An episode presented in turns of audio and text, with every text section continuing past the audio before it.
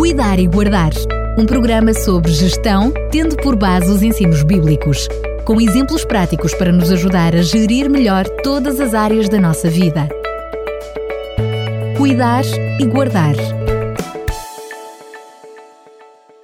Voltamos a estar juntos e na companhia de Fernando Ferreira, que por telefone nos brinda com mais um programa sobre mordomia e hoje com o título Mordomia e o Domínio.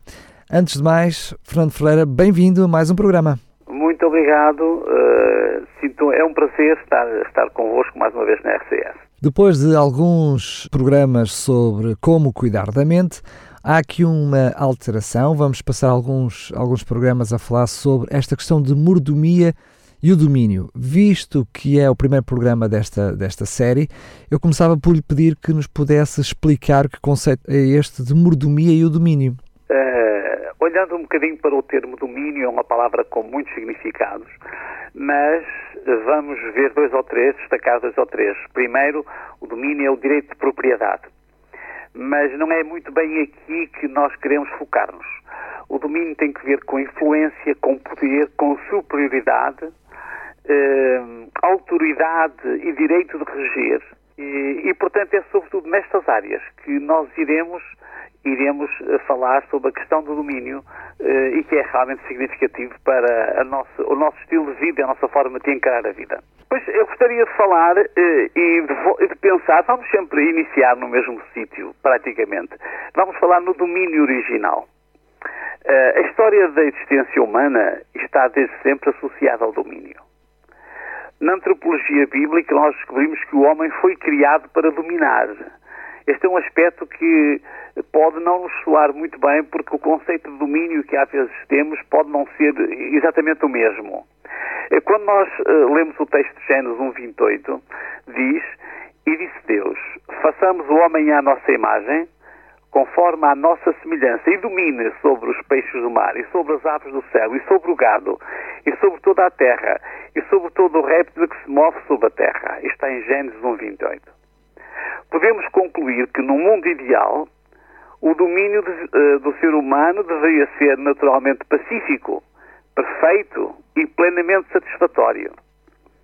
Todas as estruturas da natureza, desde as estruturas atómicas até ao universo cósmico, revelam organização. E ao ser humano, a quem foi, a quem foi dado o domínio, deveria exercer uma função indispensável na ordem original. Portanto, o homem tinha que estar integrado e este domínio tinha que ser integrado nessa perspectiva e nessa orgânica inspirada por Deus. Neste contexto, o domínio não poderia ter uma, uma conotação negativa. Eu recordo-me que num dos primeiros programas que fizemos, onde, onde por acaso citamos este texto, uh, o Daniel levantou a questão, e a questão do domínio?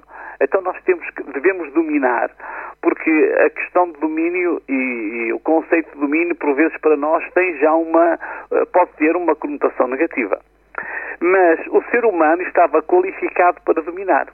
Porque o texto seguinte diz que e criou Deus o homem à sua imagem, à imagem de Deus o criou, Gênesis 1, 28. Ora, o ser criado à imagem e semelhança de Deus pressupõe desde logo uma habilitação distinta do resto da criação. O ser humano estava habilitado especialmente para dominar. O domínio deveria ser exercido sobre o reino animal, como nos diz o texto, e de uma forma mais abrangente sobre toda a natureza. Este domínio deveria aproveitar, desenvolver e conservar toda a potencialidade, toda a beleza e frescura de cada ser criado numa gestão com amor e arte.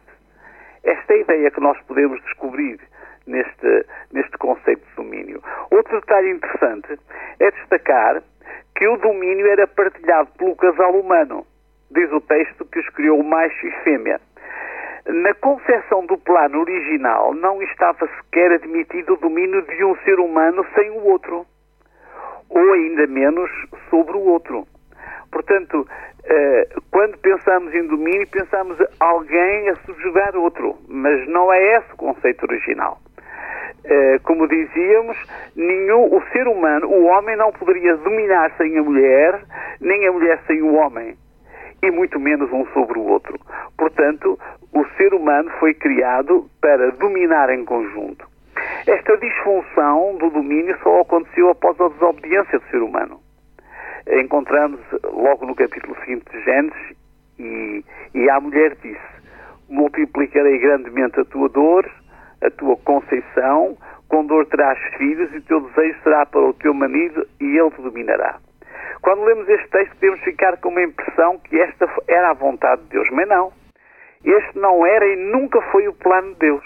Então, mas é uma, uma maldição divina? É isso que eu ia dizer exatamente. Não era o plano de Deus, nem sequer uma maldição divina. Era antes uma consequência do afastamento do plano original de Deus. Quer dizer, no plano original de Deus, o homem deveria dominar com a mulher e a mulher com o homem, nunca um dominaria sem o outro e nunca um dominaria sobre o outro. Mas quando o homem se retirou deste plano original, aconteceu este, este, esta disfunção. E a partir daí nós começamos a ter uma interpretação diferente do conceito de domínio. Outra noção fundamental que é necessário compreender é que o domínio foi dado por alguém que tem poder para o otorgar. Quer dizer, o Criador é quem detém o domínio. O homem, ao homem foi concedido o poder de dominar, mas o domínio não se, originou, não, se, não se originou no ser humano. O homem e a mulher eram os gestores, eram mordomos destes vastos e perfeitos recursos naturais, mas não eram os proprietários. Quando o homem chega a pensar que é dono de tudo, é um sinal de perigo. Quer dizer que aqui encontramos, sim, eh, o conceito errado de domínio. Quando o homem pensa que é o dono de tudo, quando é o dono da casa, quando é o dono. Aí está o problema errado. O homem ou a mulher. Eh, o homem não foi criado com este propósito.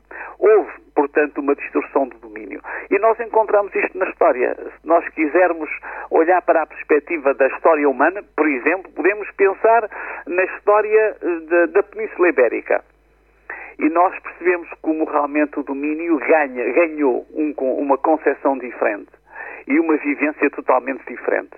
Quando olhamos, como digo, para a Península Ibérica, quando nós olhamos no redemoinho dos tempos, os domínios foram-se alternando. Quando nos lembramos mais remotamente do domínio dos ibérios e dos celtas, depois seguiu-se a romanização da península, uh, Pax Romana, depois, quando a fragilização do Império Romano aconteceu, vieram as, as invasões dos povos bárbaros. Ficou registrada também a ocupação pelos povos de Norte de África, os mouros, assim chamados. Depois, as guerras da Reconquista. Os mais fortes, com exércitos mais bem preparados e com melhor organização, dominavam os mais fracos. Quando nós pensamos no surgimento de Portugal, não foi isento de conflitos. Aliás, começa com um conflito entre Teresa de Leão e o seu filho Afonso Henriques. E dentro da história de Portugal, houve momentos de graves conflitos, mesmo no seio das famílias da nobreza, para conseguir o domínio. Depois, podemos referir os impérios coloniais. Portugal, Espanha, Holanda, Inglaterra e outros procuravam que a sua cultura dominasse enquanto iam aproveitando as riquezas dos povos que iam encontrando em, terras virgens e ainda inexploradas. A ganância do domínio levou a Europa para duas grandes guerras mundiais e isto é a destruição do domínio. É por isso que quando nós falamos em domínio ficamos sempre a pensar, mas afinal como é que foi dado domínio ao homem? Na verdade, este conflito de, sobre, pelo domínio existe ainda hoje e existe mesmo no seio das famílias. Pensamos que estamos a falar numa questão muito distante, mas há lutas pelo domínio no seio das famílias. E é bom que nós tenhamos isso em conta, porque é uma distorção. Não é assim que o homem deveria ou deverá dominar. Mas encontrei um artigo muito interessante eh, da Lusa, de 20 de janeiro de 2018, que nos acentua esta distorção do domínio. E podemos perguntar, será que a, sociedade do século XXI se sente ameaçada por outros tipos de domínio? E encontrei uma pequena frase de, de, de um autor, de um, de um, especialista, que diz, fala sobre o domínio dos computadores. Ele diz, uh, domínio dos computadores sobre humanos é quase uma inevitabilidade o engenheiro eletrónico David Carvalhão, especialista na área da, da, da tecnologia, que participava nesse dia uh, numa conferência internacional, disse à luz que o domínio dos computadores sobre os humanos no futuro próximo é quase uma inevitabilidade. percebemos como, efetivamente, o domínio é uma coisa importante para compreender e importante para nós percebermos que devemos exercer, mas há condições para exercer esse domínio. Então, como é que, como é que podia Sim. ser o domínio uh, se uh, tudo estivesse ainda debaixo do plano original? Claro. Esse é um raciocínio interessante, quer dizer, é um raciocínio académico apenas, mas que nós podemos imaginar. E eu gosto de imaginar isto como deveria ter sido este mundo se a estrutura original não fosse, não fosse uh, aniquilada. À partida, o primeiro casal a quem foi dado domínio viveria numa cidade perfeita. Os seus descendentes deveriam naturalmente partilhar esse domínio, quando eles, porque foi-lhes dada também a ordem para se multiplicar e encher a terra. Portanto, eles continuavam a dominar como casal e depois os seus descendentes, como famílias, iriam dominar também. Provavelmente seria uma sociedade eh, construída por núcleos de famílias que cuidariam da terra com as práticas ecológicas mais adequadas. É isso que nós percebemos dessas primeiras linhas, desses primeiros dois capítulos, digamos, eh, do, do Gênesis. Este lindo planeta sem fronteiras, nem propriedades exclusivas, seria como um jardim planetário onde cada artesão exibiria a beleza da sua criatividade única. Cada habitante da Terra poderia viajar sem passaporte e onde quer que chegasse seria recebido como um parente, residente de uma latitude e longitude diferentes. Cada um aprenderia com a engenhosidade criativa do seu amigo e irmão de paragens distantes.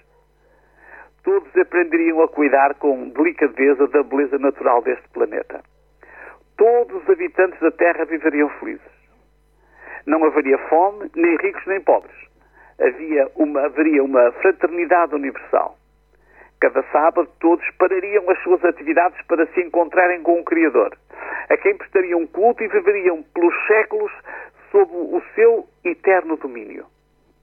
Nós poderíamos continuar com esta imaginação, uh, com este sonho que deixou de se tornar realidade devido a esse desvio original.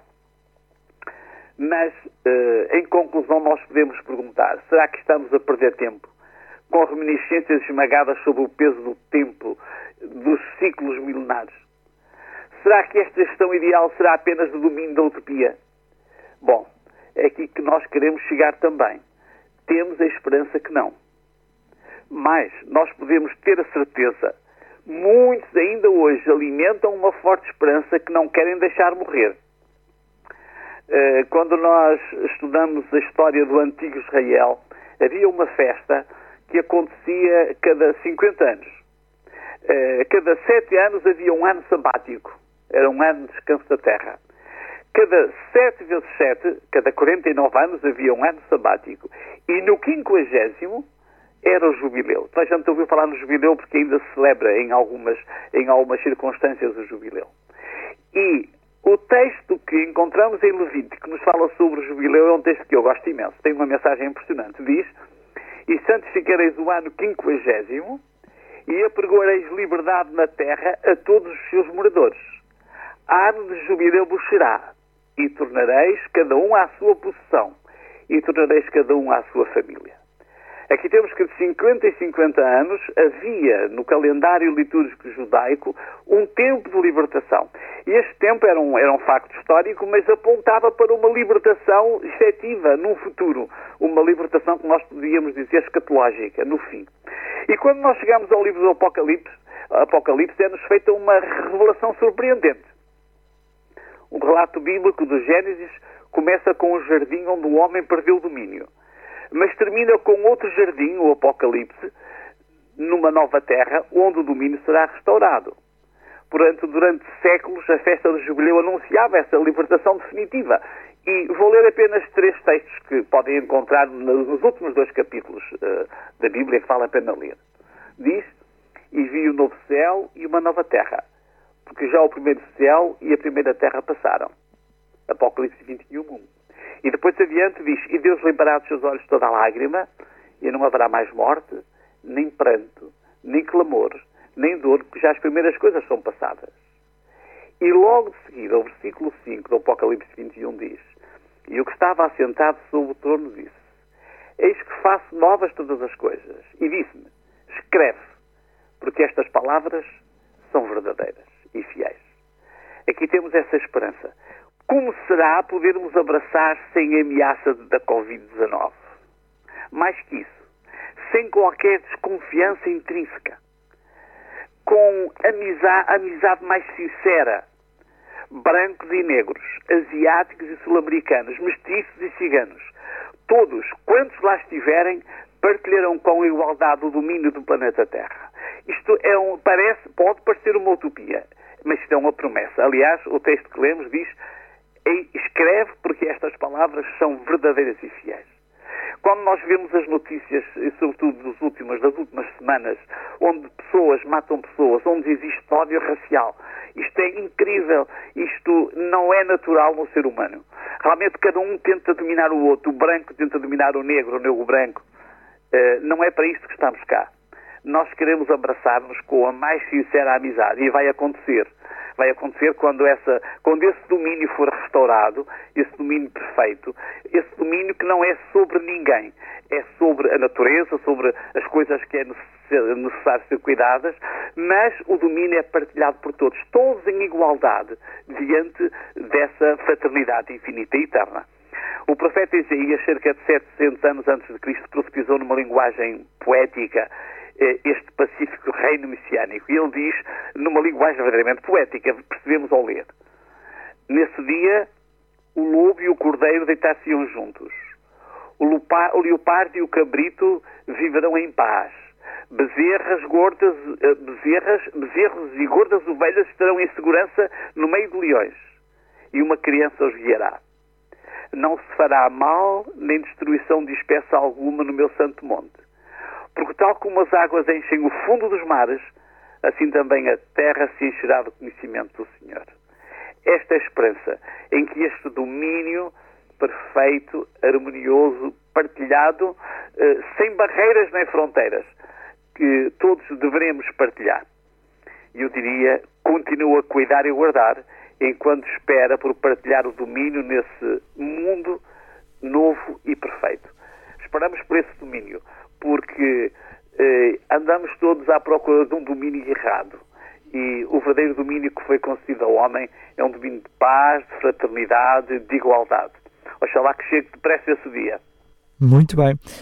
Fernando Ferreira, o que é que vamos eh, falar no próximo programa? Sei que vamos continuar dentro, mais ou menos dentro desta temática. O que é que nos traz no próximo programa? Olha, eh, na próxima semana haverá um Dia Internacional da ONU, que é o Dia Internacional das Remessas Familiares. E eu achei muito interessante este tema porque nos vai falar sobre as remessas que ao redor do mundo milhões de, migrantes têm que enviar para as suas famílias. E como isso é importante para o equilíbrio económico mundial. É um dia internacional e eu penso que devemos falar sobre ele, devemos uh, referi-lo e é isso que vamos fazer no próximo programa.